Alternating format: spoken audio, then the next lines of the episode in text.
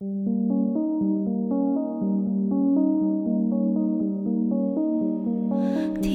见谁哭了？大家好，欢迎收听 B 六广播，我是小马。我是勺子，嗯，这期节目我们来跟大家来跟聊跟银河有关的歌曲。为什么要要聊银河呢？因为本来想要聊的是牛奶，但是呢，后来觉得牛奶呢，因为我们这本来就只想做一期有奶，我们觉得可以聊两期。然后勺老师说，那就不聊 milk 就聊 milk 味吧。然后我们就开始聊。虽然银河好像也可以只做做做两期的，是不是？是的歌也挺多的。对，然后所以这期我们来跟大家聊银河。然后在开始节目之前，先来宣传一下我们各种平台。我们一个微信公众号叫做不一定 FM，大家可以在上面找到乐评推送、音乐随机场，还有每期节目的歌单。在每个推送的后面都会有勺子老师的个人微信号，可以通过那个加他的好友加入我们的听友群。我们还有个网站叫做必定点 me，就是必定的全拼点 me，大家可以在上面找到使用泛用型播客客户端订阅我们节目的方法。另外呢，我们每期节目呢都会请一位选歌嘉宾来为我们选歌。如果你想参加这个企划的话呢，可以加入我们的听友群，然后报名，我们会从报名者中随机抽取嘉宾。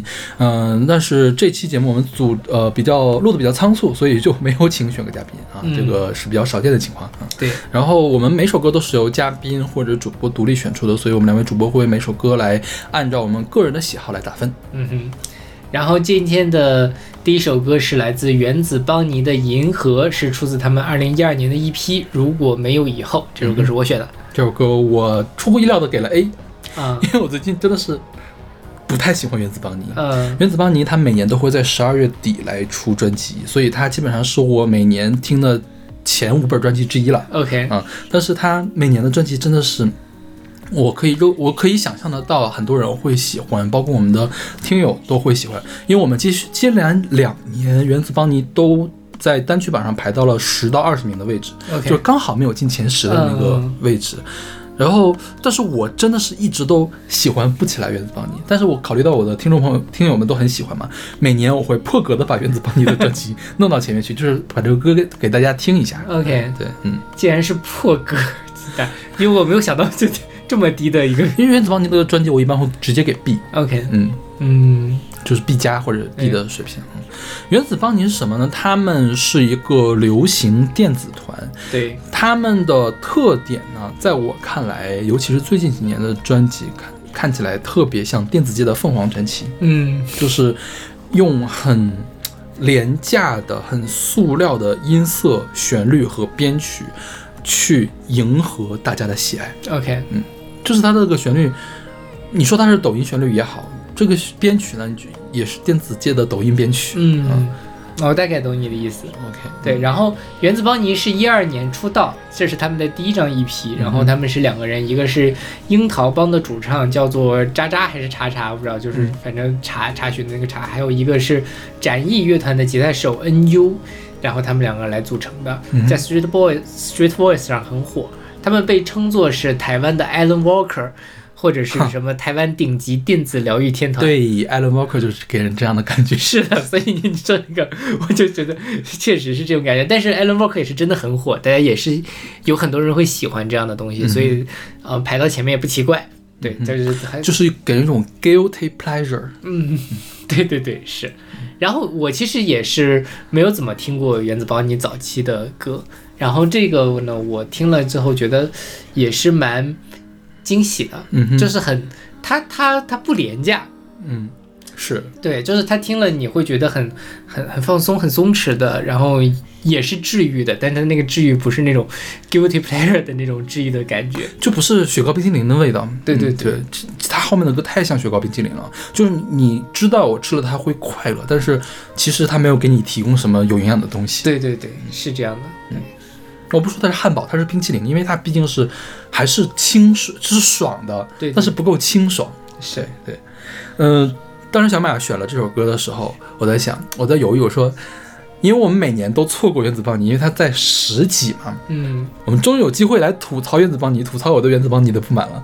结果听了之后说，完了又没法吐槽，是得好好夸一夸。就这个歌真的是很棒，我觉得不愧是原子邦尼凭借这样一批出道的，就最初的原子邦尼比现在要强很多。虽然我又听了一下他这张一批里面还有四首歌吧，我一共是五首歌嘛，还有其他四首歌，我觉得没有这首好。嗯其他的就有一点点现在这个趋势了，就是各方面都比较奶油，嗯嗯嗯，都比较简易。那这首歌它不简易的地方在于什么呢？它的旋律是不落俗套的，俗不落不落俗套的，就是包括它的和声也是不落不落俗套的。你像后面的歌就是正统的流行乐嘛，这首歌很独特的地方在于，它是从一个属和弦开始，是由五级和弦开始。通常我们比如说学大调的歌曲的话，都是从一级和弦开始，这样会给人一种。哦，OK，我开始了，然后最后要回到一级和弦，OK，我结束了。属和弦呢，通常是有很强的回到一一级和弦的这个趋势，通常不会用来开始，而是用来推向高潮要结束。当属和弦回到主和弦的时候，给人哦，太好了，太阳出来了，一切圆满解决这样的一个感觉。属和弦是一个不稳定的和弦，但是它，我就是我，我以为啊，它会一个前奏。属和弦，然后推到主歌的主和弦，它从那儿开始，结果它的属和弦没有结束，它的主歌就进来了，相当于它的主歌从属和弦开始了，然后它绕一绕，绕一绕，一直都没绕到主和弦去，嗯，到间奏的时候跑到了小调，就是同主音小调和弦上去了，这个还是在流行音乐里面比较少见，也是比较让人意想不到的东西，所以我觉得。这首歌当时第一次听的时候，我正准备给香港说好，我终于有机会来吐槽 那个原子邦尼了。结果我发出去的时候，这首歌我给 A，嗯，就是可以一下一瞬间吸引到我的。包括他在这首歌里面的演唱跟后面也不一样，后面的演唱你可以明显的听出来工业的气息，就是怎样是悦耳的，他就怎样去演唱，就你会觉得原子邦尼的主唱没有没有灵魂，嗯，但是就是他有一个。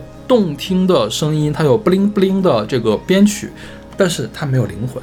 但是《银河》的这首歌里面，它是有灵魂的，你会觉得他歌曲里面是复合富含了感情，而且是很真诚的。他的真诚是通过气声来表现出来了。嗯，我就很纳闷，为什么后来原子邦尼不用气声了？嗯，其实他们的气声还挺挺好听的。对对对对。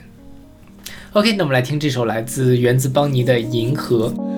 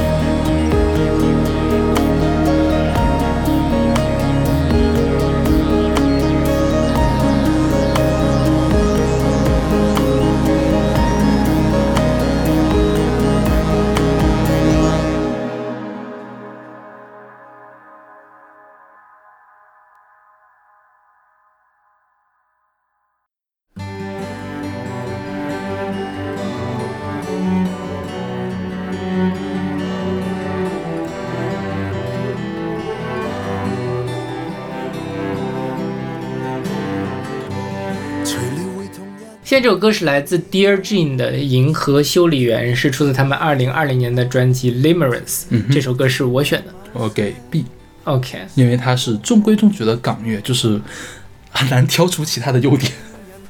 呃，是嗯是，这歌可能好在它歌词还是不错的，然后它旋律，它旋律比那种港其他港乐来说稍微上口一点。上口吗？就他我我的我的感觉啊，就是没它它的副歌，但是他也没有上口到那种程度。对对对对对我的感觉是是嗯个人感觉，嗯对。然后这首歌是香港很很流行的一首歌了，在二零年。然后 Dear Jane 是一个香港的流行乐队，就是然后他们就是哦，我们我怎么觉得咱们讲我们讲过他的 Dear John 和 Dear Jane，对对对，就是嗯 Dear John，就是说这个给这个呃给女生给男生写信，嗯然后反过来呢就是男生给女生写信，就是 Dear Jane，他就是这样的四个男生组。，Dear John 是分手信对对，Dear Jane 是女生嗯那个女生给男生写的分手信，男生给女生写的，男生给女生写的分手信。对对对对嗯是，然后就是这样的一个英文世界里面的一个东西，然后对拿过来做乐队名。然后他们做朋流行朋克和流行摇滚为主，然后当然也有像现在这种就是有一点点摇滚味道，但其实它更像是一个呃流行纯传统流行乐的一个作品。嗯哼，对，然后这个歌是二零年的三月份发行的一首歌，然后呃，在香港也是拿到了他们三个台的冠军歌，嗯哼，算是当年很火的一首歌，包括它有一个 MV 也是二零二零年度香港地区的最火的一个 MV。嗯哼，然后它叫做《银河修理员》，所以它的 MV 其实也是讲一个呃男修理员和一个他的女邻居的一个爱情故事。嗯哼，他讲银河修理员嘛，他其实就讲说是在这个这个世界非常的残破，但是呢，即便是我们要去修理的是银河，我也我们也要去做，就是巨匠的手不怕肮脏，贴着胶纸都俊朗，尽管补丁都发，尽是补丁都发光，结局再破烂同奔往。然后还有说什么，呃，谁也破了，等某位去补，而你有我的保养和爱慕，缝了再破，穿了再补，这乱世未必可修理好。就是说，就有那种很，呃，决绝的一种想要去跟你在一起，一起去面对这个世界的雨打风霜，然后要一块儿去。尽量的让这个世界修，哪怕我们要修理银河也修理不好，但是我们还是要去做。这样的一个东西。然后这里面其实最著名的是“祝你在乱流下平安，真爱是任何形状，对付百孔百孔千百孔千疮”。这歌词是黄伟文写的，所以其实一直也是就很他们他就是拿着“修理”这个词作为题眼来去讲说这个世界是多么的残破，我们要去怎么做，我们要用爱来互相扶持，然后去去去面对这些事儿。所以在那个时候，也在香港引起了比较大的反响，因为疫情嘛，然后以及之前的一些事情，然后，嗯、所以在当时很很火，也不奇怪。然后后来呢，因为某些原因，这首歌就被封杀了。然后大家感兴趣可以我觉得封杀这个事情特别的离谱，这个事儿就是完全是文字狱，你知道吗？对就是非常的过度解读了。我如果说这个东西不会封杀的话，那我觉得我建议把所有的文艺作品都封杀。是，嗯是是这个事儿，就是那个当时香港有一个中学，然后要唱歌，嗯，大家他们的歌唱比赛，然后选了这个歌，他们在做自我的审查的时候，觉得对抗。这个词不好，乱世和乱流这个词不好，嗯因为香港不是乱世呀，不是乱流呀，你怎么能用这个词呢？然后要改成议政，对，是吧？然后就这个歌的在初赛的时候就改成了改改名叫做《疫情加油》，嗯嗯，然后但是呢，在决赛的时候他们又上去唱了原版，然后后来学校就给了这处分啊学生处分。其实其实处分还有另外一个原因了，我觉得啊这两个学生确实是想用这首歌来表达他们所谓的政治的意图，这个学校给处分是 OK 的，但是我觉得不应该去直接把这首歌就给下架掉了。对，嗯，是，所以就是搞的本来其实是一首很面向很宽广，你可以把它理解成一首情歌，也可以理解成在疫情的状况下大家互相加油鼓励的一个东西，但是在这种情况下，其实就它就坍缩成了只有那样一种反动的解读了。对，就就很很很遗憾，嗯然后现在听到的这个版本，就是我预感到它要被下架，我就赶紧下 下下载下来了，然后第二天就果然就被下架了。OK，对，蛮遗憾的。我因为我觉得这歌是很上口的一首，就还就是还算上口的一首歌，尤其是这几年的港乐的流行歌里面，让我印象还算比较深的一首。对对对，嗯嗯这首歌其实编曲也用了一点点小巧思吧，就是他为了增加它的文艺感，其实前面用了大提琴和呃羽管键琴，就是古钢琴，就让它变得更高雅一些、嗯感觉。但是我觉得接近是黄天敖是吧？嗯那嗯，个主唱声音稍微有一点点单薄，对，就是有点撑不起来这首歌。如果给陈奕迅唱的话，我觉得可能会有更好的效果。是的，是的，对现现在我觉得港乐就是这样了，所有的男歌手的歌都会变成，如果给陈奕迅唱的话，会怎样怎样怎样，是因为确实出不来第二个人了。这男歌手有点青黄不接的状态。嗯嗯，这首歌就是我倒没有想，我我因为我没有特别特别仔细的去抠他的歌词，你知道我一看到《银河修理员》，我想到的是什么事情吗？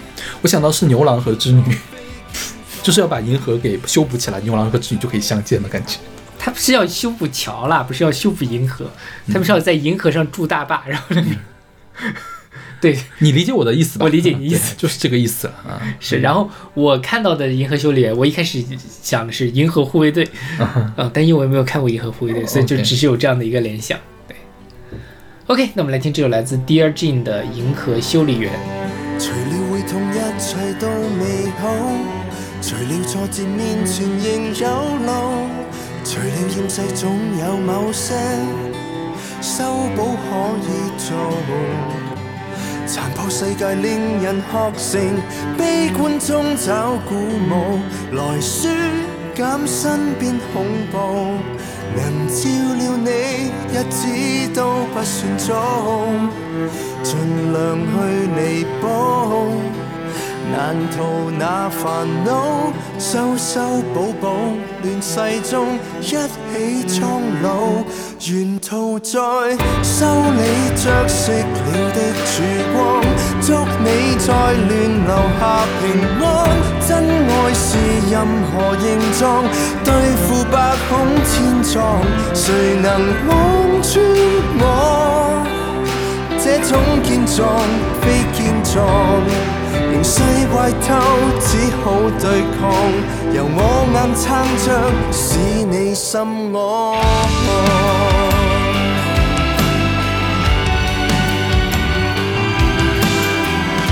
谁也破了等某位去补，而你有我保養和爱慕。縫了再破，穿了再补。这乱世未必可修理好。绝望里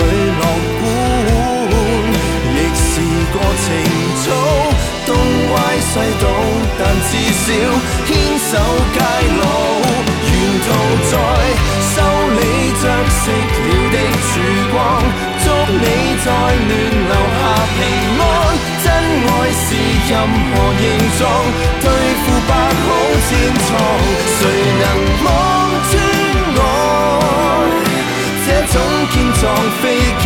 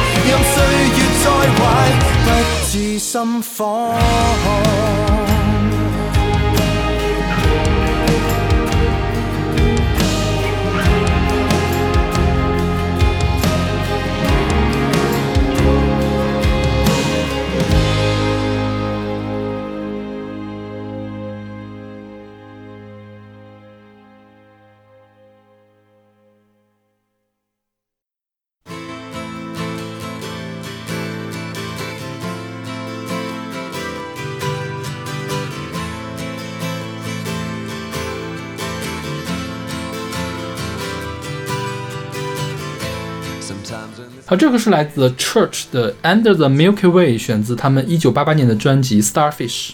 嗯哼，这首歌是勺子老师选的，嗯这首歌我会给 A。嗯哼，嗯嗯，这个很，我觉得很很很有意思，就是他前面听好像是一个，但他后来就突然间又，就他中间那个有点像苏格兰风笛一样的那个吉他的音色一起来，然后就让人觉得豁然开朗，嗯哼，所以所以给人一种很梦幻的感觉。嗯哼，对。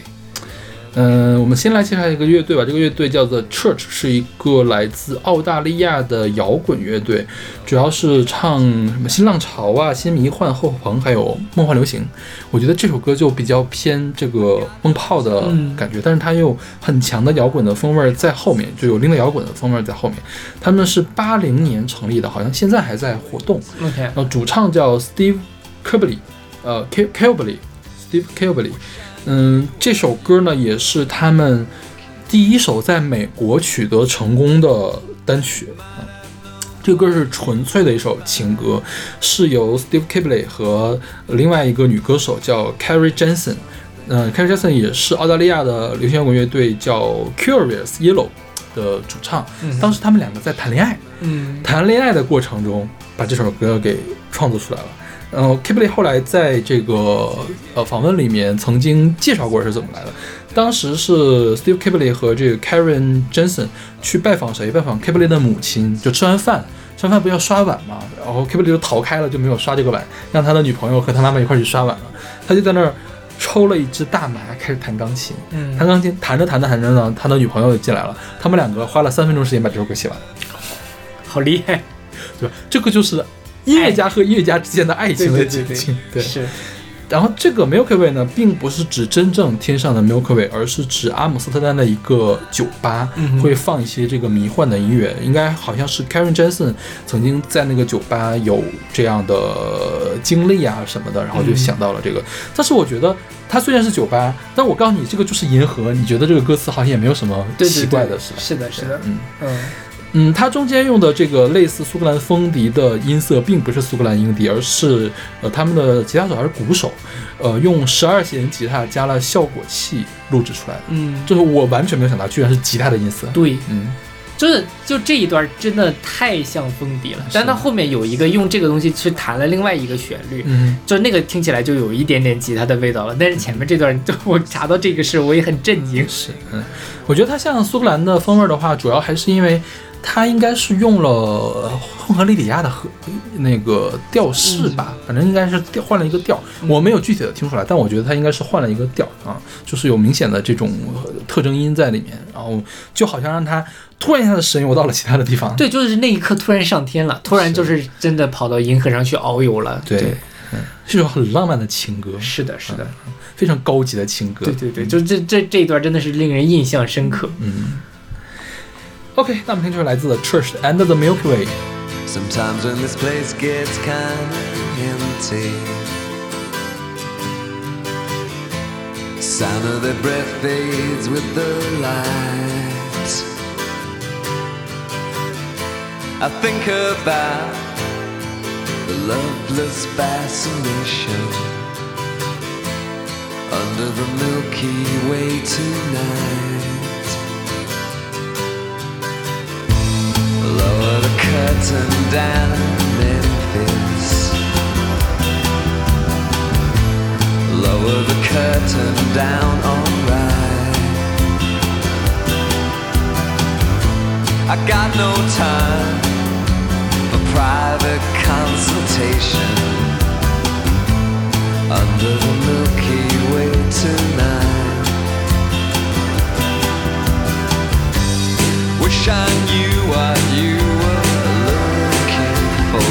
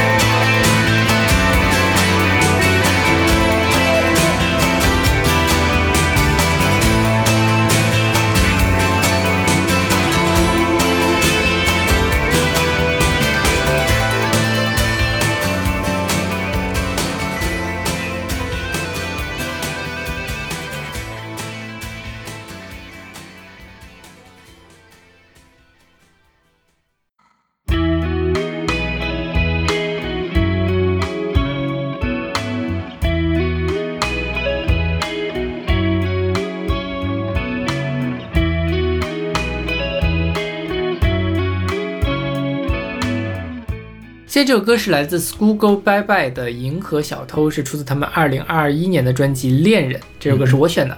我给 B 加吧。嗯哼，嗯就是 School Go Bye Bye 去年还有前年都出了一张这种浪漫化的专辑，是吧？但是他之前还有一张一八年的专辑叫 No Romantics in China，嗯那张专辑跟这两张专辑完全不一样。这两张专辑就是浪漫化，然后氛围感、钉鞋，对呃这样的梦泡，对是吧？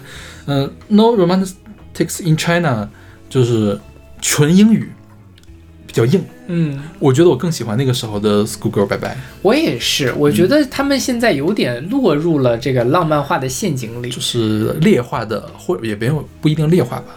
我觉得他是劣化的 Decca Jones，因为他的旋律写的没有这个旋律和歌词没有 Decca Jones 对写的好。对对对，嗯是，而且其实 Decca Jones 的风格还是比他们要复杂一些些。嗯浪漫化其实现在包括大陆这边橘子海啊，对他们也没有橘子海做的好。就橘子海好歹有一个能在抖音上火起来的一个、嗯吉他的 solo，是就是呃，但他前面的那些可会有更有他的个人风格一些。School Bye School Go Bye Bye 是一个一五年成立的一个独立乐团，来自南京。然后他的成员里面，他的鼓手是个女生，然后主唱是个男生鼓手叫生。更生仔，男生叫杨岳。对他俩是两口子。嗯，啊就是就是因为谈恋爱组了这个团，后来也修成了正果，结了婚。对对对，所以嗯，他们是就是早年间的，像小老师说的，他的这个风格是比较硬朗一些，英文演唱。后来因为开始谈恋爱了嘛，谈恋爱就是开始秀恩爱，觉得生活好浪漫，然后就开始唱这样的歌。但像这首歌就是其实很。就是很很浪漫，然后就是讲一 讲银河小偷嘛，然后他的体验是什么呢？你眼里的光，星星都抵不上。就是说，你被你的眼睛把银河偷走了，就整个银河在你眼睛之中。但这个比喻我觉得是不错的，对。但就是这个歌唱，这个歌稍微有点扁平了。是对，就是没有用什么特别的东西，音乐的地方去吸引你，包括他的演唱。嗯，我觉得杨乐的演唱吧，他可以糟糕，因为其实很多自赏的团演唱也都很糟糕，但是你完全可以用一个东西把它给藏起来。嗯，我觉得藏起来的话，会让你这首歌更加的浪漫，同时也让大家不太注意到你这个。就是扁平如水的干干巴巴的演唱，是的，是的，对。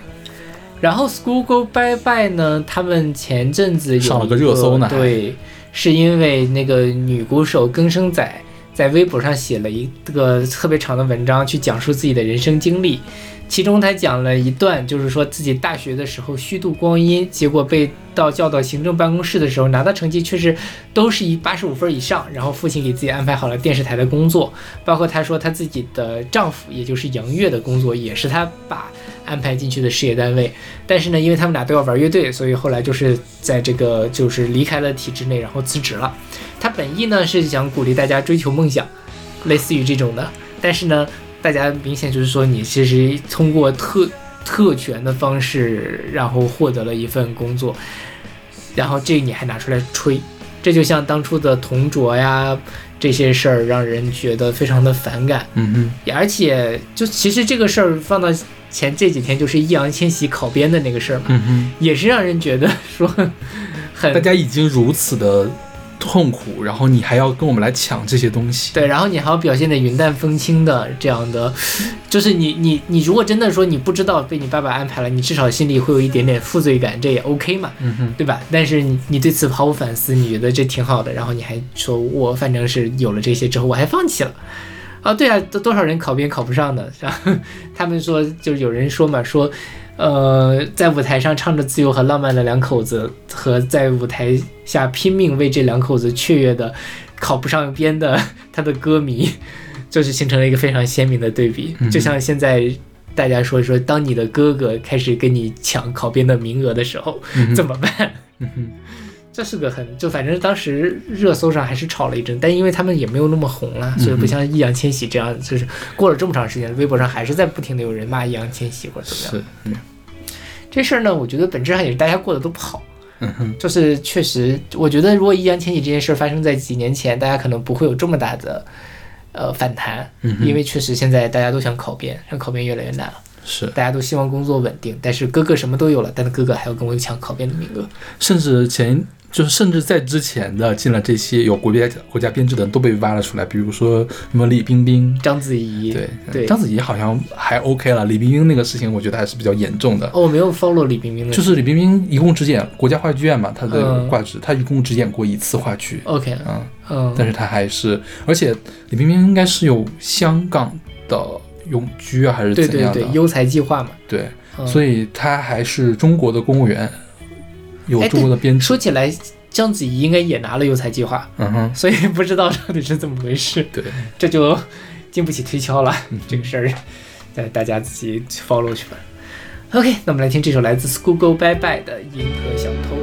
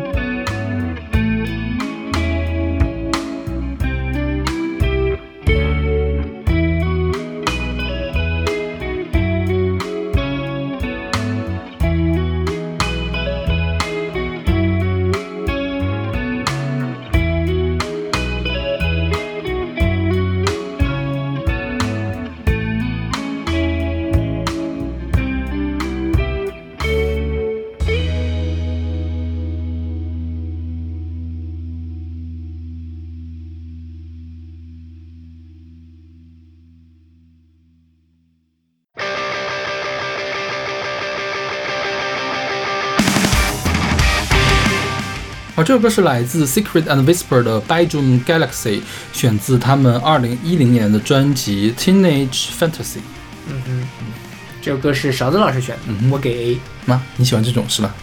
哦我觉得这歌非常的，它给我了很多不一样的联想。嗯就首先呢，大家刚才听那个前奏，也感觉到他们是一个就是很很很硬，然后那个旋律其实就很会编嗯哼的那个吉他啊什么的，嗯那个编得很好听。然后他主唱给我的感觉是一种命定般的这个队活不久的感觉。什么东西？再来一遍。就是我觉得他们就是这个这个主唱的声音非常的有一点单薄，啊但是呢又特别的有力量，啊就是那种那个叫做什么什么那个呃扰扰者一折，就是说这个你太什么了，就太硬的东西反而容易折断，啊就觉得有点这个队活不久。注定活不久的人？对对对，就或者这个队就很快就会散掉。OK 我上次有这样的感觉是嘎掉 OK，、嗯、然后确实好像他们后来就解散了。他们是零七年成立，一一年就暂停活动，嗯嗯但是今年重组了，不知道会干什么呢？，OK，嗯对，这是一个加拿大的摇滚乐，他们主要风格叫后硬核，就是还是很硬核的，嗯。但是又跟最开始的硬核不一样，所以是后硬核。然后还会做氛围音乐，做实验音乐，嗯，就是还是挺复杂的一个团了。是的，对，我觉得他们的感觉就是很重很重的编曲和嗯很重很重的演唱，他这个主唱的输出功率堪比黄绮珊，对对，但是他又没有黄绮珊的那个唱功，嗯。但是他就要用黄绮珊那个音量给大家输出出来，是啊，是，然后是呐喊，但又不是嘶喊，对，就没有破，但是是呐喊的感觉，很 emo，对对对对对，是吧？是，就所以就是让人觉得就是他太他是功率太强了，嗯。以至于我觉得我不相信他能够一直这么输出下去。OK，嗯。对，我觉得这个歌的歌词讲的也挺隐晦的吧，就是我我我的理解啊，就是说对于像主唱这种，你虽然听他很呐喊，但你能猜到他是一这个在音乐之外，好像是一个又很敏感嗯又很内向的一个人。对于这种敏感和内向的人来说，他的卧室就是他的银河了。啊嗯嗯，他的卧室里面就就就是他的世界了，所以是他的银河。他在卧室里面去思考这个生活。嗯然后其实关于其他的事情，我也没有再看懂什么了。我看小马应该也是从那个 Some Meaning 上面对对对找到的一个评论，是吧？嗯说这个评论说讲的应该是一种抑郁的心情，然后这种心情是怎么来的？是失去朋友之后嗯造成的抑郁的心情。他失去了朋友之后，就失去了对这个世界的信心，然后对不再是那个他朋友的人表达出强烈的愤怒。然后用这个歌词就是说，我知道你是什么，I know who you are, dirty yellow star，就我知道你是什么，你这个肮脏的黄星，嗯。啊，就是来对他的朋友来抒发这种非常剧烈的情感，相当于是对对对，是的，对，就是很很 emo。听了这个，我自己都会 emo 的这个什么，我觉得很很很很打动人。他们这个就是你没有办法不被他吸引住的，呃很厉害。OK，嗯，这个应该是我当年在六维空间上，就是我我当时会把六维空间上所有的音乐专辑都下载下来，嗯然后是偶然发现的一张。OK 就是我觉得我自己的话是不会去碰这个团的，对对对嗯，就不是我平常听的听歌的风格，而且也不出名。对，嗯。OK，那我们来听这首来自 Secret and Whisper 的 Bedroom Galaxy。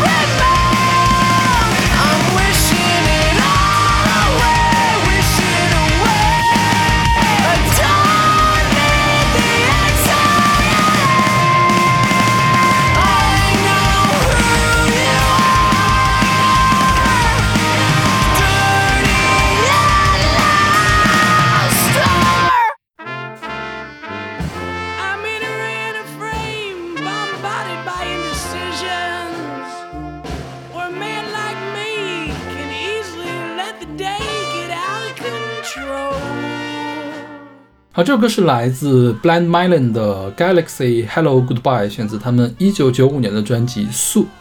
这首歌是阿丽老师选送的，我给 A。我也给 A。嗯这个歌我当时第一次听的时候就很抓我，就是一下子把我从别的地方给抓出来了，因为它是明显的两段式，嗯是它的前一段和后一段看似毫无关系，事实上它也是用斜杠打了一下，是两首歌，但是它整个顺序是反过来的，就我们先听到这段有点没溜的这个演唱、是 Goodbye Hello Goodbye，嗯。后面那个伴奏很工整的演唱才是 Galaxy，、嗯但是他在打歌名的时候把这两个给反过来打了啊。是。这我也不是没有很想清楚为什么会这样设置了啊。嗯我们来简单介绍一下这个团吧。这个团是一个美国的摇滚乐队，主要唱另类摇滚、民谣摇滚、迷迷幻摇滚、根源摇滚、布鲁斯摇滚和游子摇滚，就是摇滚的很多的范畴它都涉及了。嗯，我们现在听到的这两段嘛，前面那个 Hello Goodbye 是一个军乐队铜管乐，就是号啊、中号啊、小号、大号来散漫的伴奏，真的是好散漫呀！对想到想一出是一出的感觉，包括人声也是一块儿，好像在即兴一样。我觉得这个是有一点点布鲁斯的元素在里面的，就是布鲁斯摇滚嘛。后面部分呢，就是呃怎么说呢，没有那么重的 grunge，就是呃旋律还好，演唱也没有那么重的一个 grunge 音乐，就是在一首歌里面，它就其实也是两首歌，嗯就是截表现出截然不同的两个面相。但是他们中间又是有一些东西在的，比如说人声，这个主唱叫呃山东后文，山东后文，他的人声有很明显的这个粗粝的感觉，然后听起来有一点点疲惫，你不觉得吗？嗯嗯，然后他呢，在九五年十月份的时候，就因为药物滥用而去世了。嗯啊，这个就又回过来了。我觉得他的声音有一点点嗑了药之后的感觉，嗯嗯对，有点控制不住。是。对，嗯然后这首歌呢，讲的其实也是跟吸毒有关的，啊，就是吸毒有关的呀。呃，就他没有办法摆脱他的毒瘾，OK，就是说这个歌里面，就是首先说这个 Galaxy，Galaxy 其实是福特的一个呃车，嗯是六十年代开始生产的。其实现在它 Galaxy 系列还有，我前几年还看过它的。听过它的那种广告，就福特 Galaxy 怎么怎么，就反正就会起一个莫名其妙的。那跟它对应的是一个凯迪拉克，嗯凯迪拉克是一个家庭的车，那他们会通常会把一个凯迪拉克的车跟一个幸福美满的美国家庭联系在一起。然而，他觉得在他用来吸毒的福特 Galaxy 里，他会过得更自在，啊，所以他虽然知道这样是不好的。虽然他也尝试着去做凯迪拉克，但是他最终还是会回到他的 Galaxy 里面去做。那同时，Galaxy 也是一个双关，一方面它是车，另外一方面也是类似于刚才那个 Bedroom Galaxy 一样，就是呃卧室里面它的那个呃就是我的小宇宙嘛。那这里面就是我的 Galaxy 车就是我的小宇宙。我吸毒的时候，这个是我这才是我自己的世界。嗯哼，对。然后有人说这个 Blind Lemon Melon 实际上影响到了万青，哈，嗯，然后有一点点，我跟这是铜管乐吗？没有，就是我跟阿丽老师探讨了一下这个事儿，他说之前他也没有这种感觉，后这几年他在听 Blind Lemon Melon 的时候，确实是有，是他那个鼓啊、节奏啊方面其实是会有一点相似，但是这首歌我觉得也不是特别明显了，嗯哼，但那个评论区里面，反正大家都会拿万青来跟他们比较啊之类的。对像那个山东混不是九五年就去世了嘛？嗯这个团挨到了九九年才解散。OK，对，就是一直在试图维系，但是后面都比较失败。嗯就还是在主唱活着的时候，他们比较出名一些。OK OK，我们来听这首来自呃 Blind Melon 的 Galaxy Hello Goodbye。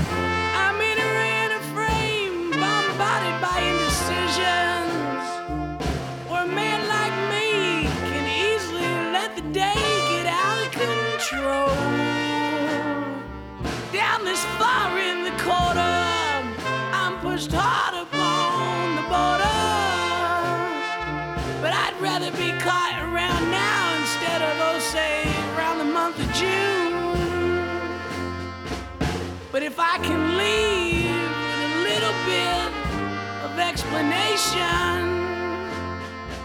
then anywhere in the world I choose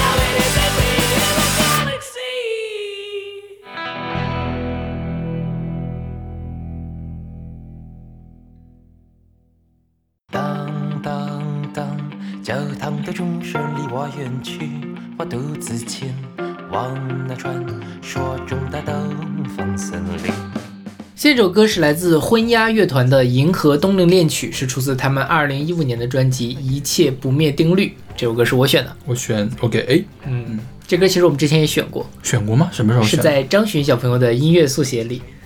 啊，他居然选过这首歌，对，一点印象都没有啊。因为这首歌我印象很深，就是他这个这首歌其实辨识度非常的高，嗯哼，所以我肯定是听过的。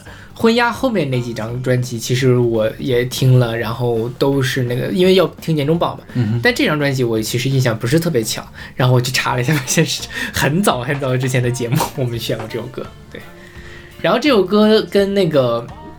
它实际上，我们先来说这个婚鸦这个团吧，它是一个七人的一个大队伍，然后自诩自己是一个是所谓的竹林七贤，竹林七贤可还行？对，一群剑术不行的不经的潦倒剑客，自私的解剖内在世界的宇宙观，并在黑暗与温暖中矛盾折返。然后呢，他的这个主唱是叫做什么来着？哦，他的主唱叫做钟立，嗯好像李钟立还是什么钟立吧？李中立，对，李钟丽。然后呢，他除了他也是之前这也是他第一次组团，然后拉了很多人，他里面甚至会有一个跳舞的。说是有一次他们那个演出的时候，吉他手因为有事就没去，嗯，他们觉得没有吉他，然后特别干这个舞台，然后就请了一个跳舞的人上去跳，结果发现哎意外效果还不错。后来这个人所以现在还在吗？好像还在，天哪！就这七个人之一。然后他也会拿一些铃铛啊什么的，就是 somehow 勉强算一个也是打击乐，对乐手，对，但就是说也是在什么戴着奇怪的面具，我估计是说舞台上戴着怪奇面具，伴随着音乐跳着鬼魅舞步，深得孩童们的欢心。前两句我是相信的了，深得孩童们的欢心这句 有孩童们去听他的演演出吗？不知道，就很神奇。然后这个李忠利算是婚这个婚鸦的一个核心的人物吧，他现在听这个音音乐音乐呢，感觉是个比较年轻的，嗯但其实是个留着大胡子，然后生了孩子的一个人。嗯哼，呃，然后他是在那个那个花花莲，嗯哼，在花莲在开民宿。嗯哼，早知道的话，我前几年去花莲，我可以去那那儿住一晚上，因为我在花莲住了一晚上嘛，嗯我觉得还挺挺挺有意思的。但我觉得你碰不到李忠利了。那那倒也 没太有所谓。但因为那时候也也没有查过，没有认真查过婚鸦，所以也不知道有这些事儿。嗯哼，婚鸦后面其实还出了两张专辑，我觉得好像咱们年终榜上面评对，入选过一次前五十的。对对对，评价都还可以。对，然后这首歌呢是李忠利给儿子读了童话《银河铁道之夜》之后写下的一个作品，嗯哼，所以它里面会有很多童话的一个呃元素。然后他在这里面解释的是一个离乡背景的爸爸在森林中迷路了，遇上一只狼，跟他说每一个瞬间都是一趟旅程的起点。整张专辑的概念也由此定下，森林、大海、国王、王子的意象不断涌现。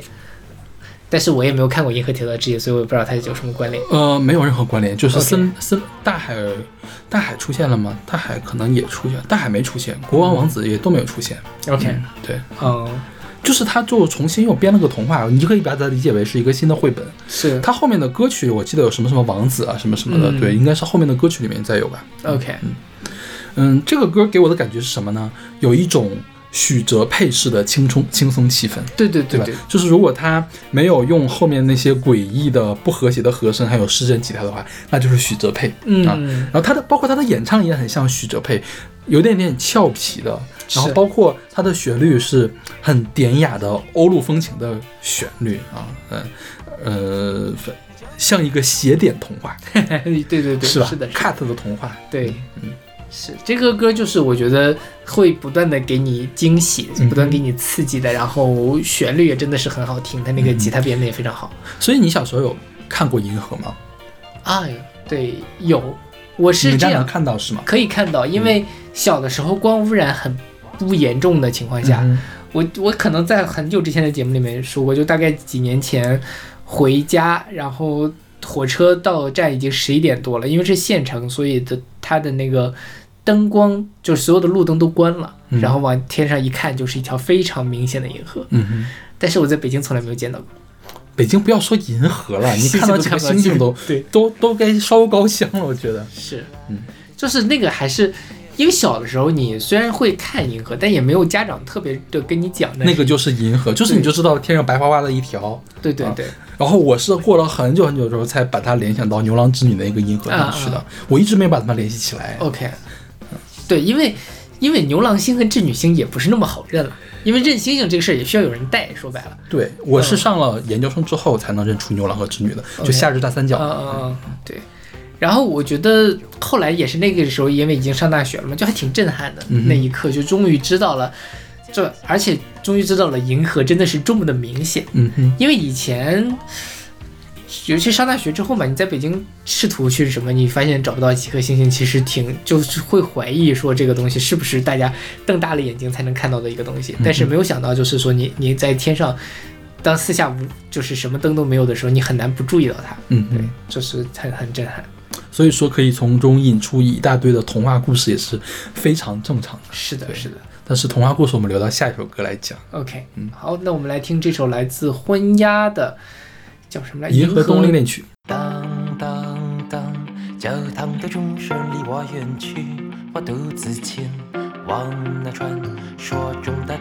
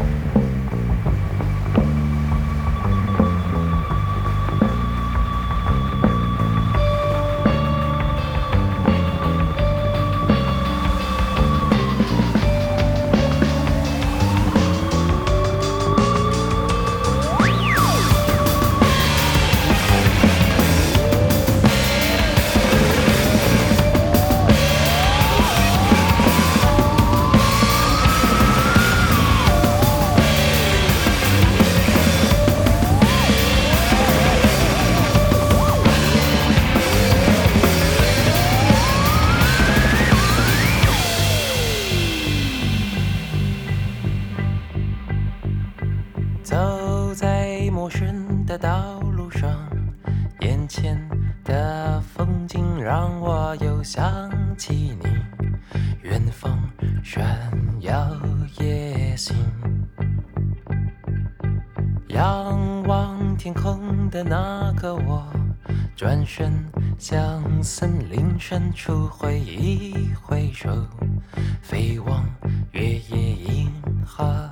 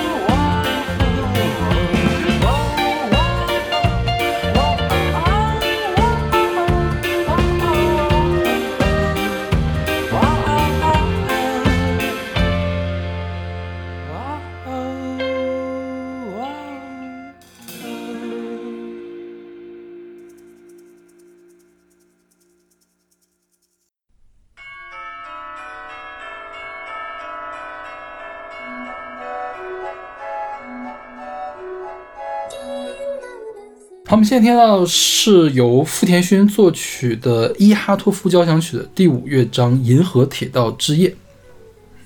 嗯，这个是勺子老师选的。嗯，我很我在 A 和 C 之间纠结，为什么会在 A 和 C 之间纠结呢？就是某某某某些时候，你不应该在 B 和 C 之间纠结吗？就 A 是会听很多遍，C 是一遍都。某些时候我觉得这个真好，嗯然后有某些时候我觉得这个曲风真的不是我的菜，，OK，就是很矛盾。嗯因为它这里面有那个初音未来嘛，嗯。然后觉得那个声音真的还挺奇妙的，放到这里面，然后给他加了很多分。我不知道你有去看《银河铁道之夜》，你知道讲的什么故事吗？我大概有一个浏览的一个什么了，OK，嗯，因为我觉得就是如果你仔细的看过《银河铁道之夜》的话，可能会给这个曲子加分。OK，对，嗯，我们呢今天是这样，今天我觉得《银河铁道之夜》它是一个很短小的一个童话，呃，包括也有动画电影了。就是如果你有兴趣的话，我还是建议你先去看一下，再来听我们后面剧透的部分。嗯因为我觉得可能虽然它也没有什么特别像真假说那样的轨迹嘛，但有的地方剧透的话，你得到的震撼会少一点点嗯啊、虽然再虽然啊，退一万步讲，就算少那点震撼，也不影响这个原作可以给你带来的东西，但是还是少了一点点体验啊。嗯，因为我特别，我是这周因为选了这个主题，想到了《银河铁道》这个这个作品，去查了一下，发现它有很多相关的音乐作品，从中挑出来一个，我发现我不得不去。看一下为什么会催生出来这么多相关的作品，我去读了原作，读了原作，我受到了很大的震撼所以我非常推荐大家去看一下原版的童话，嗯或者是直接去看一下那个一九八六年的一个电影，也是嗯 OK 的。对，嗯。那我们一点点的说吧，我们先来把这个完整的 critic 给大家介绍一下。嗯是富田勋作曲，大有之人指挥，日本爱乐交响乐团，小田园演奏，初音未来啊，初音未来是有人演奏的，因为他要现场要指挥嘛，啊就是他的那个节奏不是提提前就定好的，而是跟着指挥棒。大家什么什么时候来？所以初音未来，我猜的他应该是把它录到了键盘里面，就是他他发什么音已经定好了，但是什么时候发出那个音是这个小田原一来嗯操操作的，所以需要一个人来演奏初音未来。OK，这就是很神奇的一个事情，我觉得对也是。然后有这个 T 玉夫演奏打击乐，夏和原健太指挥，庆应艺术大学瓦格纳协会男生合唱团，庆应艺术大学瓦格纳协会 OB 合唱团。OB 是什么意思？OB 是 Old Boy 的意思。啊，就是已经毕业的男性前辈们就是相当于是男性校友合唱团啊。OK 还有是圣心女子大学合唱团，嗯、再有一个就是宫本义光指挥，呃，叫交响乐交响乐山。就是 Symphony Hill 啊，嗯交响乐山男孩儿女孩儿合唱团，就是个童声合唱团。大家可以看到，这个作品它的的编制有多么大，有一个交响乐团，两个男生合唱团，一个女生合唱团和一个童声合唱团，嗯然后还有初音未来，嗯啊，对，这个是一个很神奇的一个作品。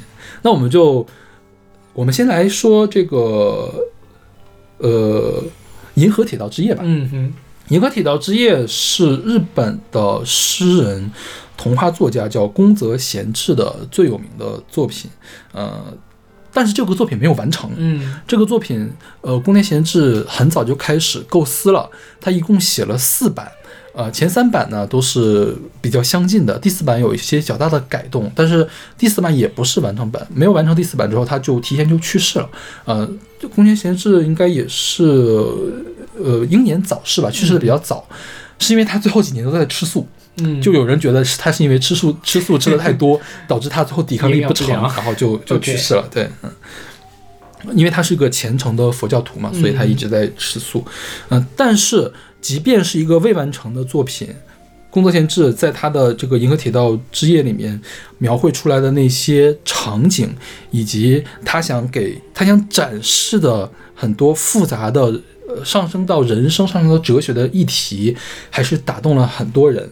呃，在一九八六年的、一九八五年的时候，呃，被改成了一个同名的动画。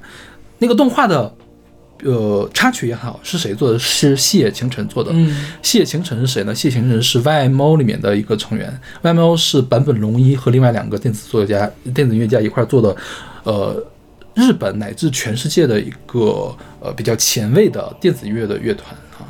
嗯，我们现在听到这个版本是富田勋的一个交响乐嘛，叫呃伊哈伊发托夫交响曲，它所有的乐章都是根据呃宫泽贤治的童话改编的啊，其中第五乐章就是他最有名的这个童话《银河铁道之夜》。嗯，我们先不去讲它的剧情的故事，我们接着来讲这个富田勋的这个作品。富田勋的这个富田勋，我们之前应该在下雪的那一期选过一个他改编德彪西的钢琴曲，嗯就是他把德彪西的钢琴曲变成了纯粹的电子音乐，你现在听起来是非常实验的一个东西。然后告诉你呢，那个东西是在一九六几年的时候做的，所以福田勋是最早最早把电子音乐、把合成器引入到严肃音乐里面的音乐家，所以他的地位很高。那么这部伊哈托夫交响曲呢，是在福田勋八十一岁高龄的时候完成的。首演的，嗯他甚至在北京首演过，是应文化部和北京市政府的邀请，嗯参加了一个音乐节。他在北京呃不是首演了，是二零一五年的时候来演出啊。嗯，这个曲我想想啊，我要要说什么？然后傅天勋他不是一直在，相当于是很前卫的音乐家嘛？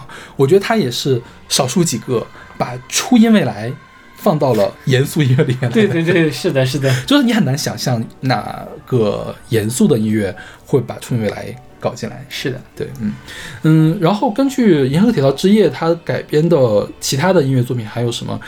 久石让在宫泽贤治是多少年诞辰的时候？大概九六年的时候，写过一本印象专辑，就是根据《银河铁道之夜》的故事创作了十首曲子，《银河铁道之夜》的曲子，专门做了一本专辑。然后，呃，零六年的时候，日本有一个叫 CG 的制作人叫加贺谷谷阳啊，加贺谷让，他做了一个全 CG 的动画。这个人是谁呢？我不知道你小的时候见没见过那种十二宫的那种特别唯美的那种呃三维画、嗯三 D 画、嗯插画，嗯就是那个人做的，所以他经经常做那种天文的插画。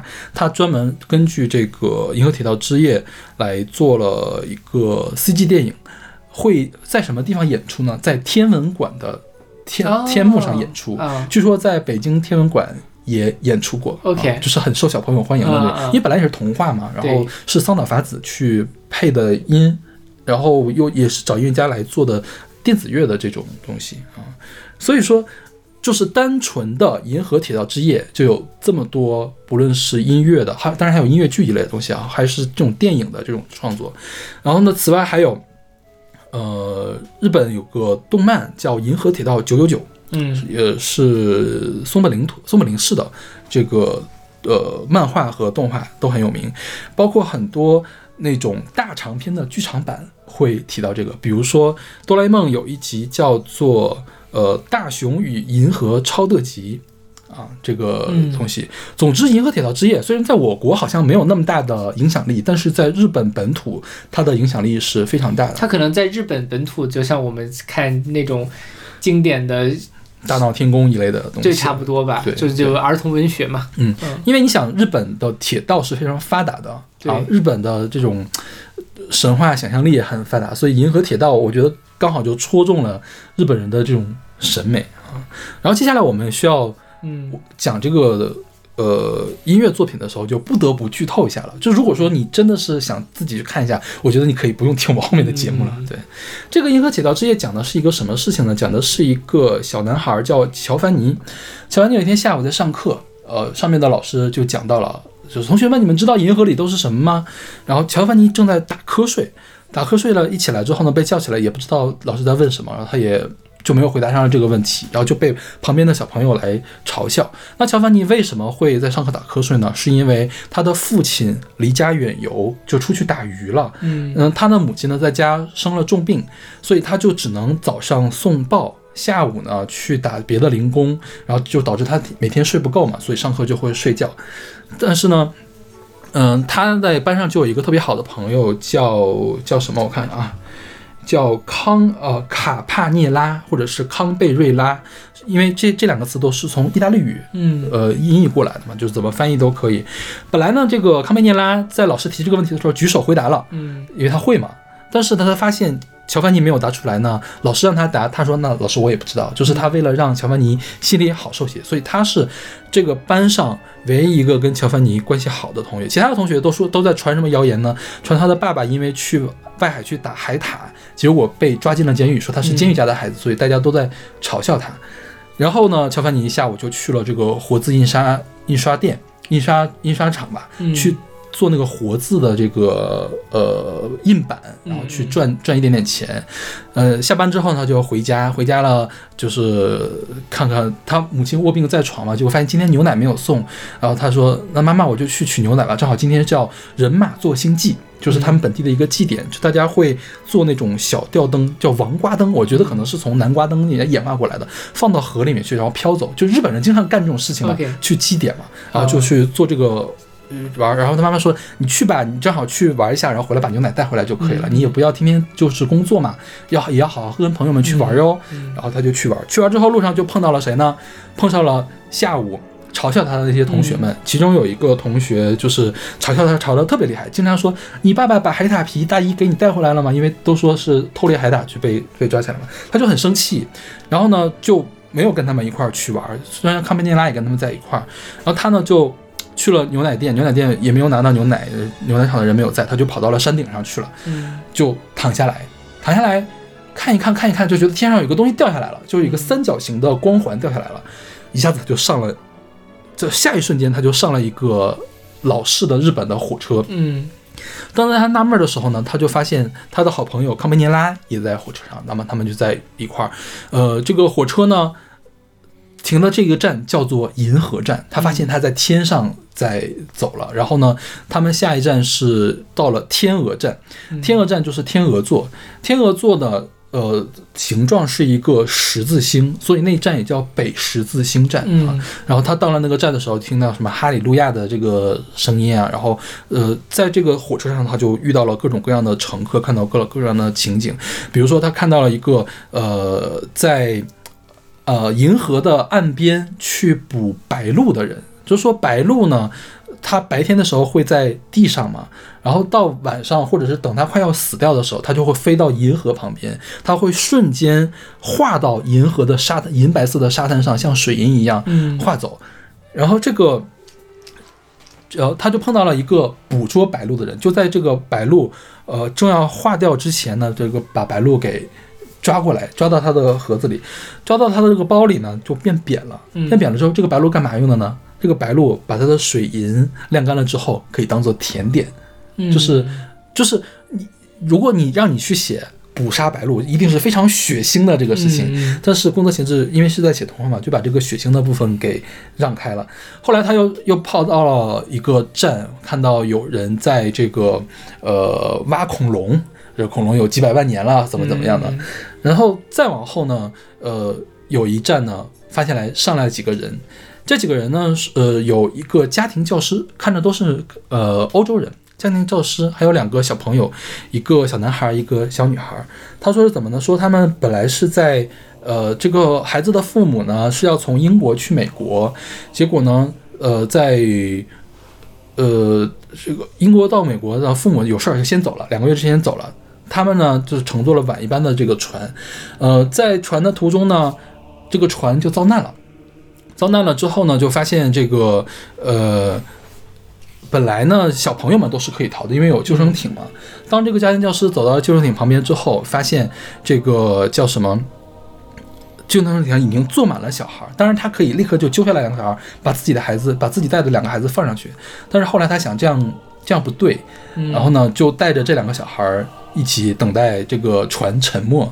然后下一瞬间，他们就跑到了这个火车上。嗯那到这个时候，大家可能知道了，这个火车是干嘛用的？这个火车是接这些已经死去的人去天堂的人，但是他这个时候还没有明说哈。然后继续呢，就往后，比如说又经过了苹果林啊，就是大家可以分吃苹果啊什么这样的。然后直到开到了南十字星站，南十字星站的时候呢，所有人都下车了，就除了他和康贝拉没有下车。那再往后一看呢，叫石炭带，就是石炭就是煤煤带站，煤带呢是一个巨大的空洞。然后这个康米拉和这个呃叫乔凡尼不是关系特别好嘛？他们就是说他们已经，其实我觉得乔凡尼那个时候已经知道将来会发生什么事情嘛。他跟他们说，无论是怎么样，我们都会在一起的，是不是？我们会一直共同旅行下去的嘛？啊，因为中间当然还有其他的一些插曲。然后到了这个石炭代站的地方呢，就康米拉就说：“你看那边的这个田野好美丽啊，我好像看到了我的妈妈。”然后。这个乔凡尼呢，就把头伸到了火车外面去看，哎，我怎么什么也没有看到，就是一片黑色。然后头再一伸进来了之后，就发现康梅尼拉不见了。嗯，然后呢，他就在火车上到处去找这个康梅尼拉，怎么找也没有找到。就他大喊一声康梅尼拉，他突然一下子从这个山顶醒过来了。嗯，醒过来之后，他就去打了牛奶，打了牛奶到了家了，到了镇子里以后，就说不好了，出事了，船这个他们放那个河灯的那个地方桥边出事了。然后是什么呢？是因为康梅尼拉为了救白天嘲笑乔凡尼的那个小男孩儿落水，已经落水了四十五分钟，就是找不到这个人了。然后这个时候碰到了谁呢？碰到了康贝内拉的父亲，叫博士。嗯博士说啊，你就是你也是康贝内拉的同学吧？啊，我我见过你的。然后呢，说哦，原来你是乔凡尼呀！我昨天还收到了你爸爸的来信，你爸爸快回来了哟。嗯啊，然后这样吧，你明天也到我家来吧。嗯就是就是显得就是说，虽然自己很悲痛，但是还是没有把自己悲痛的一面展现给自己孩子的朋友，反而嗯给自己孩子的朋友展现了希望。然后最后的结尾就是，呃，乔凡尼。呃，回到了自己的家去找他们，就没有后，就是嗯就结束了，就结束了，然后这个故事中间呢有一个题眼，就是他们不断的台词里面出现，就是说，呃，要是能让他得到幸福就好了，就包括什么呢？包括这个家庭教师把自己的带的学生的生的机会让给了其他的人，然后呢，中间还其实还经过了一个天蝎。天蝎之火，天蝎就是天天上的天蝎座嘛，然后天蝎之火是红色的，就讲了一个蝎子的故事。蝎子它一生吃了很多的小动物，有一天呢，它被黄鼠狼逼到了一个井里面，然后它在井里面呢，这个井又很深，然后呢就只有水，它也没有吃的东西。然后他说：“我一辈子吃了这么多的动物，那我死之前被黄鼠狼吃一下又有什么呢？反正我至少可以让黄鼠狼得到幸福啊！所以他整篇都在讲的是，呃，要是能让别人得到幸福就好了。然后包括这个康姆尼拉和乔凡尼他们之间生和死的分别这样的故事，对，所以当然我我的这个讲述是干干巴巴的嘛，在整个这个童话过程中，工作闲置是用非常。怎么说呢？华丽吧，也不能叫华丽，因为是给小朋友看的，其实它并不华丽，就是想想象力丰富。比如说，银河的水是什么样的？就是说你你以为银河的水是透明，但其实不是的，你是可以把它捞起来，你可以看到其中有一粒一粒的小的珍珠似的东西，然后这个珍珠又特别的小，但是它虽然小呢，每粒珍珠之间你好像又能看到火一样嗯在那里燃烧，但是它又一点都不热。然后就是诸如此类很多很多这样的描写，比如包括中间路过了苹果林呀，或者是旁边的一些花的这个描写，就是我觉得是可以很可以吸引小朋友的，包括你成年人也可以体会到里边的美。小朋友可以在里面学到什么啊？就是很简单，要要让别人得得到幸福，但是。比如说，你是一个成年人，当你经历过你跟你最好的朋友、跟你的亲人离别之后的这个心情，或者是那种生离死别，或者是说为了对方奉献出不一定生命吧，就像生命这么重大的东西的时候，你就能更能体现体会到宫泽贤治究竟想为你表达什么样的东西。然后，因为他在里面增加了这么多丰富的事情，所以后面的人才有那么多创作的空间，可以去描绘他这样的一个呃景象，乃至于故事，乃至于情节，乃至于他背后想传达的思想啊。所以，即便它是一个没有完成的嗯作品，它也有这么大的影响力啊。所以刚才婚鸭说他看到了这个绘本，然后就创作出来了他的那样一个童话故事，我觉得也是不足为奇的。对对，就是激发大家的想象力。对对一个，确实这个故事很吸引人，我也准备看一看。嗯哎，我这次回家在火车上我就看这个好了。对，这个 B 站上两个版本都有，就是一个嗯八六年的、八五年那个版本，还有那个呃叫呃零六年的那个天文台的那个版本也都有。OK，八五年那个版本还很神奇，因为宫泽贤治很多的作品都被改编成什么样的呢？主角变成猫，嗯就是一群小猫在那里在弄，还挺有意思的。然后它是严格的分段的，就是比如说它到哪一个站之前会出现一个黑屏标题，嗯然后就到下一段。每一段谢晴晨都为他创作了原声配乐，谢晴晨的原声配乐非常的棒因为他也是电子乐的先驱嘛，嗯非常的棒，非常值得一看。对，我最近在看这个宫泽贤治的童话集，因为我一直以为它是个大长篇，嗯嗯因为它这么丰富，而且这么多衍生，我以为它是一个很长的一个，没想到只有一万字。嗯它后面有很多其他的这种小故事，它的故事就是给人感觉有那种日本的特质，就是所有的事情，哎，如果哈、这个事儿你要让格林写完了，那就是血腥又恐怖。就你就或者是写的特别的猎奇，嗯但是你在他那就完全不用担心，不会有任何猎奇的东西。但是呢，又不是那种大家其乐融融啊、嘻嘻哈哈呀，就什么事儿都没有。每一篇写下去都会觉得，哎呦，我怎么看了一个悲剧呢？嗯就所有的事情都像是悲剧，就没有一个特别圆满的结局。我觉得这个是日本物哀美学的一个，也是一个侧面吧，相当于是。是的，对，嗯。然后，呃，再有，我们再说一下这个曲子吧。这个曲子啊，虽然我对古典乐没有那么的了解，但我觉得富田勋他其实并不是特别正统的严肃音乐，就是古典音乐的作曲家。他这个曲子给我的感觉还是更偏向流行一些，他流行的元素还是很多的，包括他就像久石让一样，他写那个东西总是脱不了这种悦耳的感觉，总是有悦耳的东西在。其实现在音乐发展到现就是音乐啊，严肃音乐发展到现在这个地步，你可以理解为所有的悦耳的旋律都被写的差不多了。嗯就是你要纯靠纯悦耳是很难在音乐上再前一步的啊。但是并不妨碍它的设计很精巧，比如说它一开始，嗯、出现的什么呢？是铃铛的声音，这个就像好像是车站在震铃，然后是初音未来出现了。初音未来，因为我没有找它的歌词，就非常奇怪的，我就全网找不到它的歌词。我不知道初音未来到底扮演什么一个角色，但我猜测啊，初音未来不是旁白，就是乘车的人。嗯因为他一直在说一些拟声词，我觉得他是在在描绘，用嘴来描绘这火车是怎样怎样往前走的。然后这个时候，伴随着初音未来出现的是木管组，就是听起来像排箫啊，或者是单簧管一类的东西，或也或者是富田勋做出来的合成器的声音。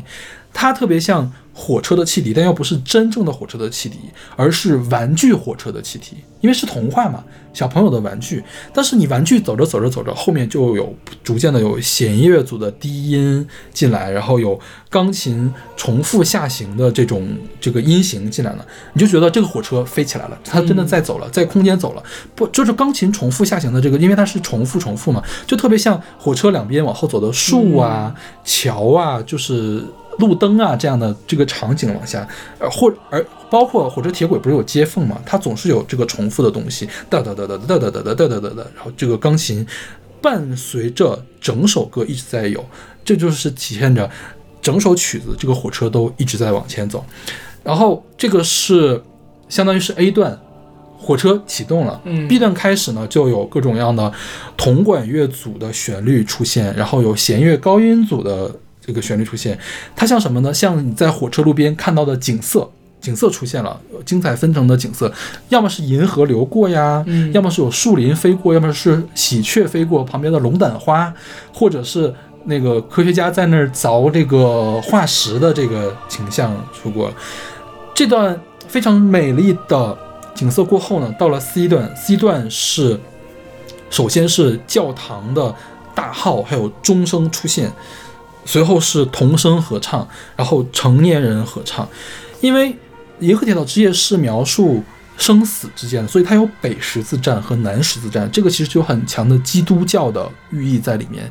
呃，人死了之后，灵魂要去天堂，嗯所以去北十字站，去南十字站。然后原文里面也说，不断的传出了这种赞美诗，然后还有哈利路亚的声音，所以童声合唱、成年人合唱都给人一种圣洁的感觉。然后一开始还是很阳光的那种圣洁，会逐渐的变得凝重下来，因为毕竟是跟死亡相关的嘛，大家要哀伤一下。但是会再次回到圣洁的这个状态，就是从低落又说，呃，死和新生是在一块儿的嘛。然后这个时候，童声的合唱突然做了呐喊，就是有一段没有音乐的那个东西，他在喊嘛，我也不知道他在喊什么，嗯。就感觉好像在喊哦，火车是不是要出发啦？我们要走啦，这种。就相当于是，我觉得这一段就特别像，如果你对标到钢琴协奏曲或者协奏曲里面，就是整个首曲子的高潮和华彩的部分。然后前面 B 段出现过的那些，呃，路上表示路线景色的什么铜管组啊、弦乐组又回来了，B 段又回来了，直到最后又出现了火车的汽笛声，嗯又出现了这个初音未来的声音。初音未来说是不是？我不知道是不是初音未来在说啊，我们的旅程结束了，火车又回到了什么什么，然后谁谁小凡你的生活要继续，然后安静的结束下来。所以当你知道了整个《银河铁道之夜》在描述什么的时候，其实你是可以把这首曲子用你自己的想象跟这个童话贴合起来了，即便不是一一对照的那么贴合，但是你可以在你的脑袋中绘制出一个《银河铁道之夜》到底是什么样子的一个状态。OK，嗯所以我觉得这个也是整个作品，我觉得这这个这个《银河铁道之夜》，还有它相关衍生，包括久石让的那个曲子，其实也很好听。但我觉得有一点跟傅天勋比，还是小巫见大巫了、嗯啊。久石让那个曲子也很好听，谢谢晴晨的曲子也很好听，就是。这周《银河铁道之夜》给我了非常大的快乐，你知道吗对，让我得到了非常大的享受。我其实没有仔细的看完那个动漫，我觉得录完节目之后再看。如果我们是星期天录节目，我今天一定会把它看掉的。嗯邵老师辛苦了。嗯 就我觉得我我就因为这个文本我大概看，我没有像邵老师看那么细了，但就是听你讲完还还蛮伤感。嗯哼，对，就是就是很就是很耐人回味，就是你会你会去想，呃，宫泽贤治为什么要安排这个？不是捕鸟人，它代表什么？为什么他要捕的这个鸟，为什么它突然就消失了？包括还有就是大家分吃苹果啊，还有天蝎之火、啊、这些东西都代表什么东西？是很值得玩味的。其实有很多人在研究这个事情，嗯为什么两个男主角没有在南南十字星站下车？其他人都在那儿下车了，为什么这两个人不下？然后有人说，可能是因为其他的欧洲人都是信基督教的，嗯但是这两个小孩儿他不信基督教，嗯他在石炭代石炭代站下车，可能是跟佛教的什么东西有、嗯有关系，所以。工作前是没有写完这个东西，其实是给后人留下了无限的遐想，乃至于研究，乃至于呃延伸解读的空间。OK 所以是一部伟大的作品，都会有这样的特点吧。是的。OK，那我们这期关于银河的节目就到这里了。嗯大家一定要去看《银河铁道之夜》哟。好的，我代表广大观众统一的看法。OK，那我们下期再见。嗯，下期再见。